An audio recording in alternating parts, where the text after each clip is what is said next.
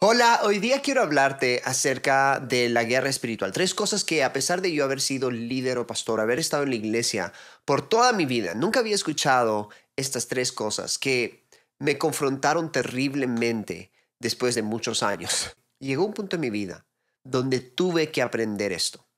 Y tal vez si tú has estado involucrado en algún tipo de opresión demoníaca, o has sido atacado o atacada por espíritus demoníacos, o tal vez has estado pasando por un tiempo de ataques, tal vez lo ves en tu familia, ves enfermedades, ves escasez económica, o ves cosas que pareciera que tienen que ver con ataques satánicos, y tal vez dices, ok, yo estoy haciendo guerra espiritual, pero no veo cambios. Espero que estas tres cosas te ayuden, como me ayudaron a mí en algún momento. Si tú has estado lidiando con ataques demoníacos, has estado lidiando con cosas ah, espirituales que han estado afectando tu vida, estas tres cosas van a ayudarte hoy día.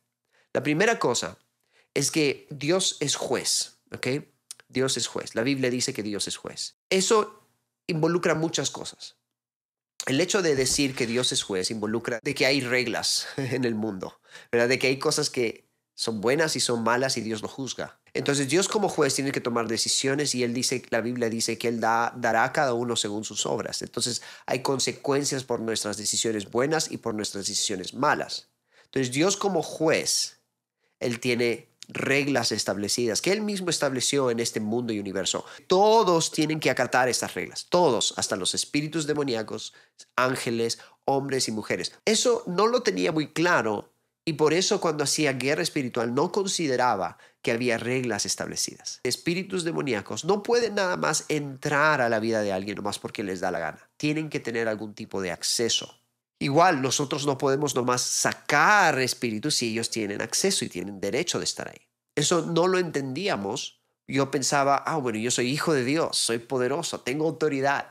Yo no necesito nada, yo solo necesito hablar en el nombre de Jesús y todo tiene que pasar. Entonces yo creía que yo era el súper cristiano, súper hombre, súper hijo de Dios, que podía hacer lo que quería porque yo había orado, leído mi Biblia y porque yo era un hombre de oración, etc. Lo cual, ser una persona de oración, leer tu Biblia, hacer todas estas cosas, sí, te ayuda a crecer en autoridad. Pero hay reglas donde tu autoridad, por más autoridad que puedas tener, no, va, no vas a poder infringir ciertas reglas. Y había veces que nosotros tratábamos de, eh, más, echar fuera espíritus de alguien y no funcionaba, o funcionaba, pero solo funcionaba por un tiempo corto. Y esto he visto bastante, muchas personas que vienen a, mí o a Kiera por ayuda y nos dicen, mira, yo he pasado por liberación, yo he pasado por esto, esto, esto, yo me manifesté, eh, supuestamente estaba libre, pero luego volvieron las cosas y volvieron los problemas y volvieron los ciclos, volvieron las opresiones y no sé qué está pasando.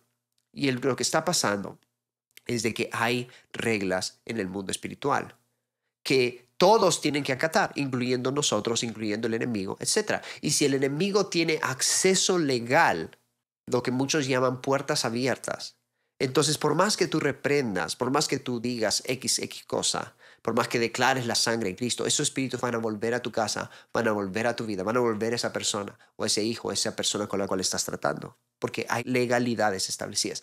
Y las legalidades, ah, las puertas abiertas pueden ir desde cualquier cosa, desde ofensa, falta de perdón, algún tipo de ah, codependencia con alguna persona, ataduras del alma, pueden ser hasta cosas, objetos en tu casa que están maldecidos, pueden ir, o sea, puede haber muchas cosas, es una infinidad de cosas que pueden ser puertas abiertas. Por eso tenemos al Espíritu Santo para ayudarnos a lidiar con eso.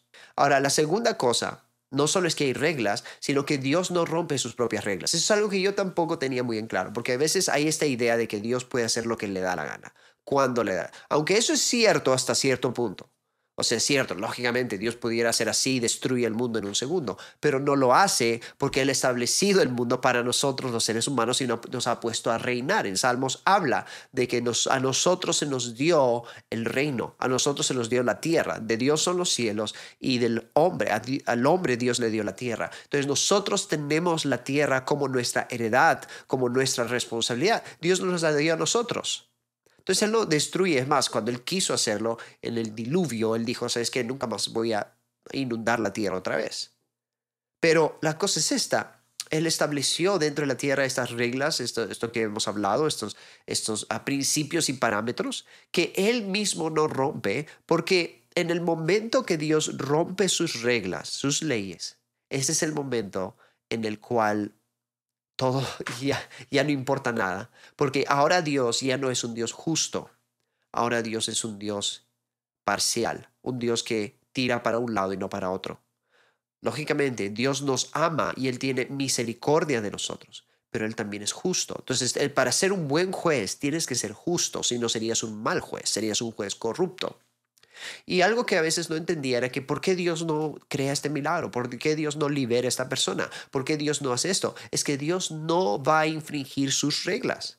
Si esa persona tiene accesos, puertas abiertas al enemigo, Dios no va a irrumpir ahí. Él va a hablar, Él va a tal vez tratar de motivar a esa persona o hablarle a través de otras personas o usar a alguien más o poner señales en su vida para decirle cuánto lo ama o la ama, etcétera. Va a tratar de persuadir a esa persona a abrir su corazón a él y a soltar aquello que no viene de él, aquella ofensa, aquella, aquel pecado, aquellas cosas en su vida que están abriendo esas puertas.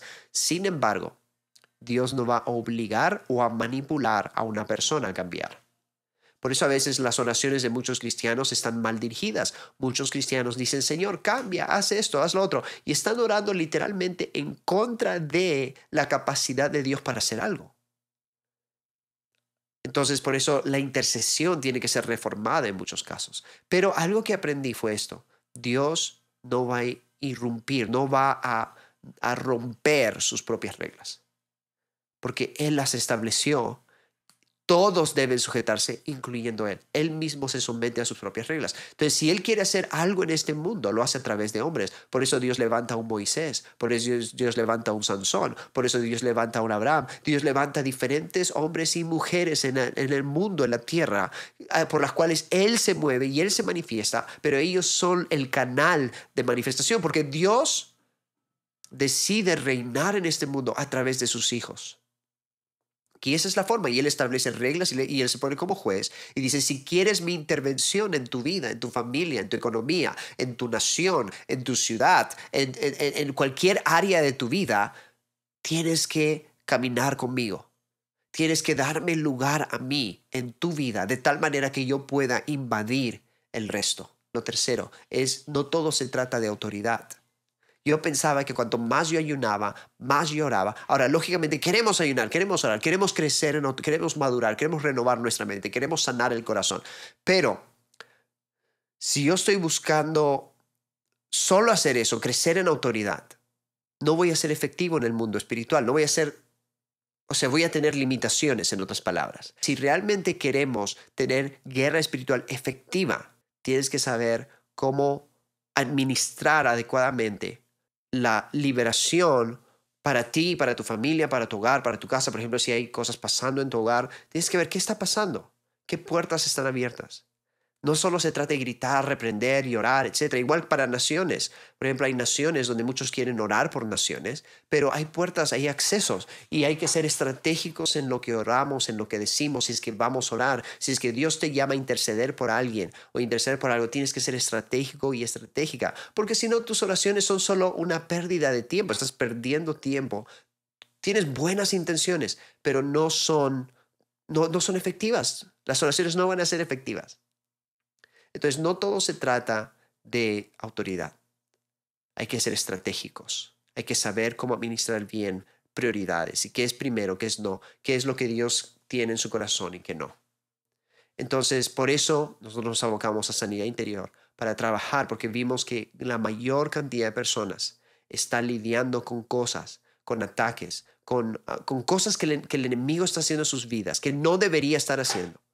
Enfermas, matrimonios eh, casi destruidos o, tóxicos, relaciones tóxicas, o están pasando por tantas cosas en su vida personal, depresión, ansiedad. Y mucho de eso es, es que el enemigo tiene acceso por causa de heridas, daño, trauma, ofensa, cosas en el corazón que no han sido tratadas. Entonces, si tú quieres realmente salir, estás sufriendo algún tipo de presión, conoces a alguien que está siendo atacado por el enemigo, yo diría, ese es lo primero. Entiende estos principios, pero yo diría, ayuda a la persona o, que la persona busque ayuda para tratar con esas cosas en su corazón que están abriendo puertas. Porque te aseguraría casi el 100%, tal vez un 98% de seguridad, que esa persona o en esa familia, en ese hogar, hay accesos y mucho de eso está conectado con su sistema de valores y con cosas que ellos han abierto puertas, tal vez inconscientemente el enemigo. Así que si este video te ha ayudado, quiero que nos ayudes y pongas like en este video y lo compartas con alguien más.